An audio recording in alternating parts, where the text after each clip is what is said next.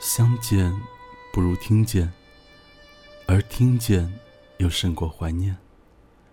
我是鬼边士，这里是黑白格子间，我们好久不见。当你听到这一期节目的时候呢，我相信全国的高考和中考都已经结束了。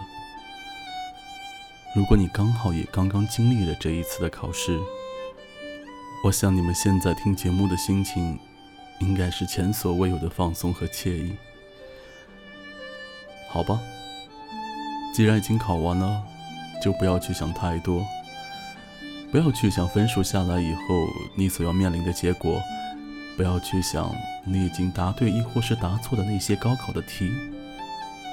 我觉得你现在最迫切的想要做的，就是在今后的这三个月，可能是你人生当中最没有压力、最没心没肺、最舒服的日子里，你要如何去规划，如何去过好它呢？一次旅行，一次约会，亦或者是一次蒙头大睡。我在想，在高考结束之后的第一期节目要做些什么呢？是关于大学，是关于社会？亦或者是告诉你们不要忘记陪伴你整个高中生涯的友情、爱情和师生情？在想这个问题的时候呢，我正好又刷到了我的高中的师兄，也是我无意间认识的一个我非常喜欢的作者时光君先生的微博。我恰巧就看到了这样的一个故事，一个在我看来可能是比较说教式的爱情的故事，但是我觉得，在此时此刻，如果把这个故事告诉你们的话，可能会让你对大学的生活有一个提前的预习。我不是要说在节目里面告诉大家怎么去过大学的生活，亦或者是在大学里面你们要怎么去爱。这都是属于你们人性本身的自由，只是这个故事让我觉得，它是如此的平凡，又如此的真切，却又如此的让人觉得难得。的确是这样子的，越是平凡，越是难得，就越显得弥足珍贵。在每一个漆黑的夜，看不见谁是谁的脸，的声线，带你回到家的门前。在你孤单的梦里面，有一座黑白格子间，你猜我都在哪一边？是谁的忘却和想念？我们有好久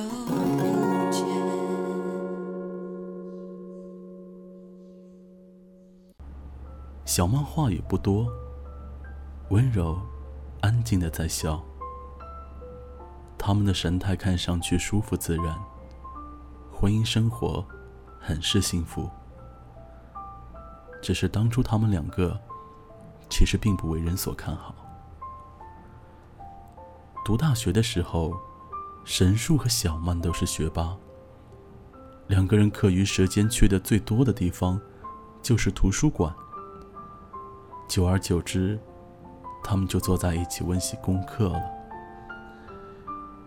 沈树长相普通，个子不高，憨厚、腼腆，和女孩子一说话，脸就涨得通红。小曼虽然也不算是美女吧，但是模样清丽，身材纤瘦，颇有点小家碧玉的味道。神树当然喜欢小曼，只是一直不敢表白。虽然他憋着不说，但却有好事者帮他宣传。显然都觉得这事儿啊，成不了的。很快，神树喜欢小曼的留言就在专业里传开了。小曼听闻后，笑了笑，也不说什么。只是过了几天，我看到他们在食堂一起吃晚饭，神态亲密了许多。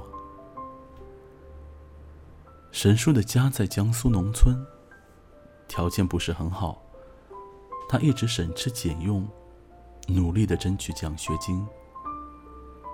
小曼是上海人，但是家境也很一般，父亲患有重病，全家就靠着母亲一个人支撑。在食堂里，他们两个人就买两个菜，一荤一素。而沈树总是让小曼多吃点肉。小曼体质弱，容易累。有一次晨练早操的时候，她中暑晕倒。体检出来，说她有血小板异常。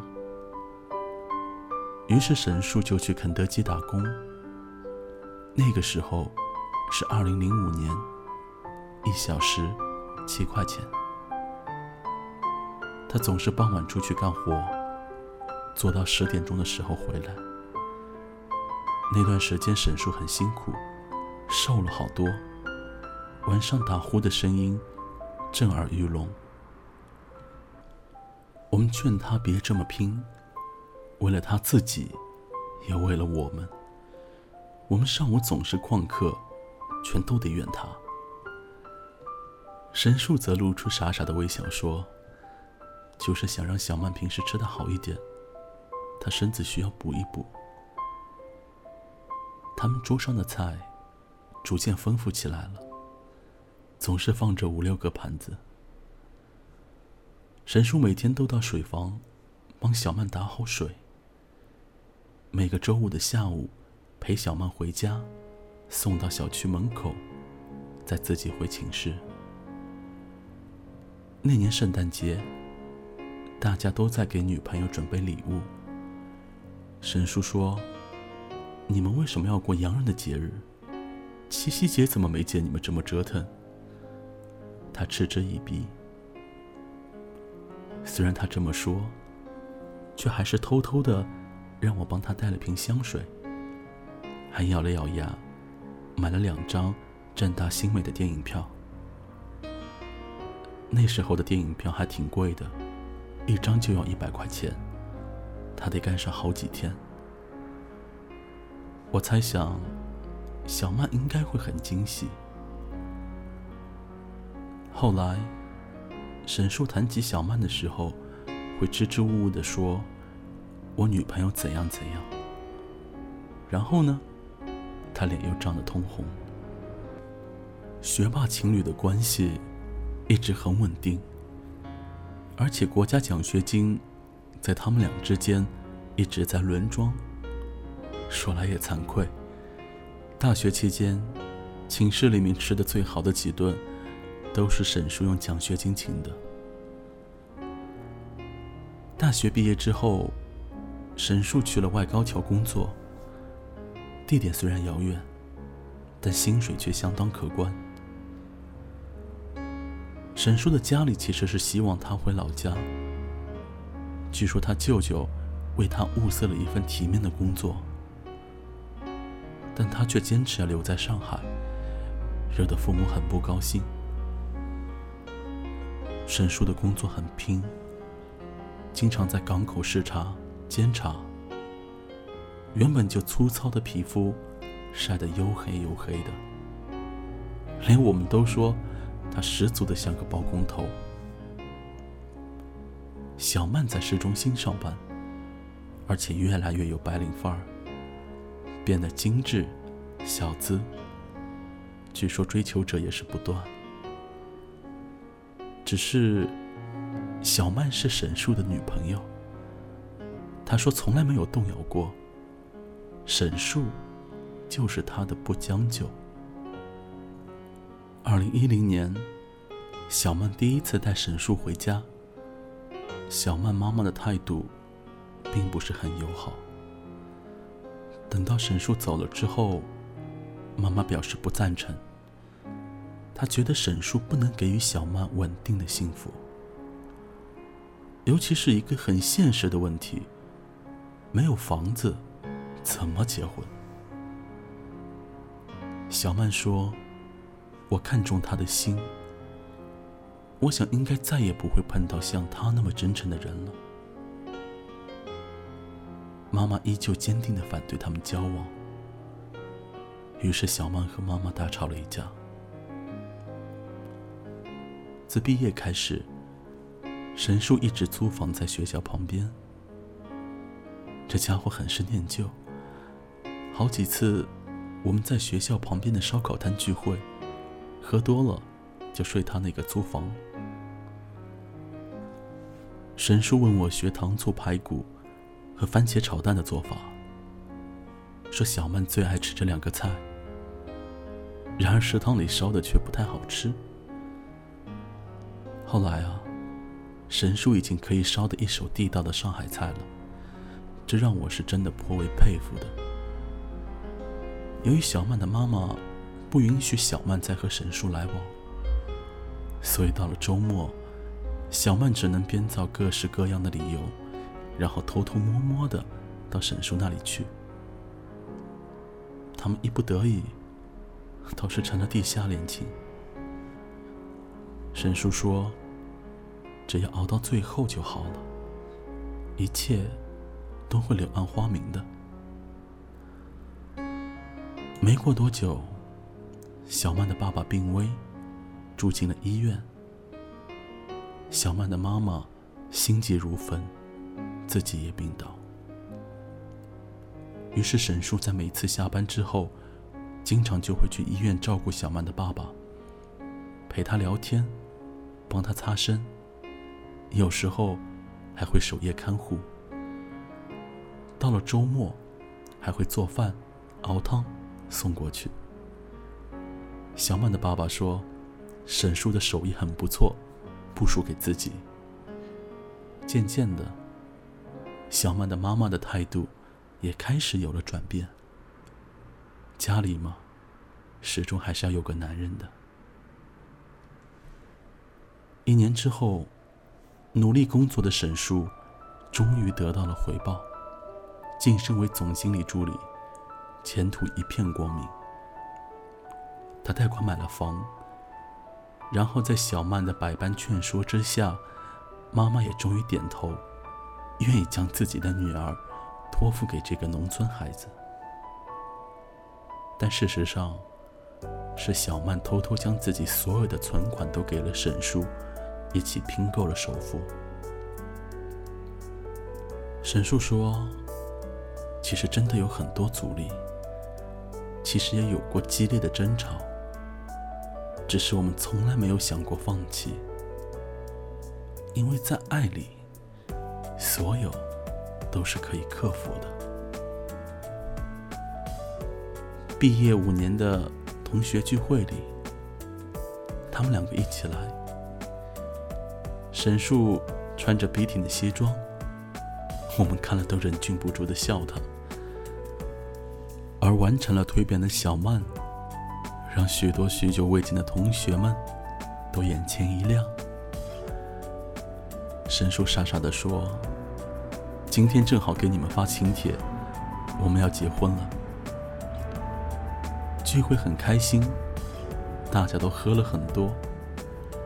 荣升新郎官的沈树，被我们频频劝酒，第一个醉倒。我对小曼说：“真羡慕你们，这么些年了，感情一直这么好。”小曼轻轻地抚着沈树的后背，慢慢悠悠地说：“其实很简单，不管遇到什么事，我从来都没有想过和沈树分开。”关于我们的未来，我从来都没有怀疑过。世事纷纷扰扰，有他陪在身边就好。在爱里，所有都可以克服。我想，他们是很普通的爱情，一直都是两个人，没有多少跌宕起伏的情节。也没有什么缠绵悱恻的细节，但却就是这样如此的触动人心。整整十年，他们恰如其分地嵌入到对方的生命中去，感情的火候烫得刚刚好。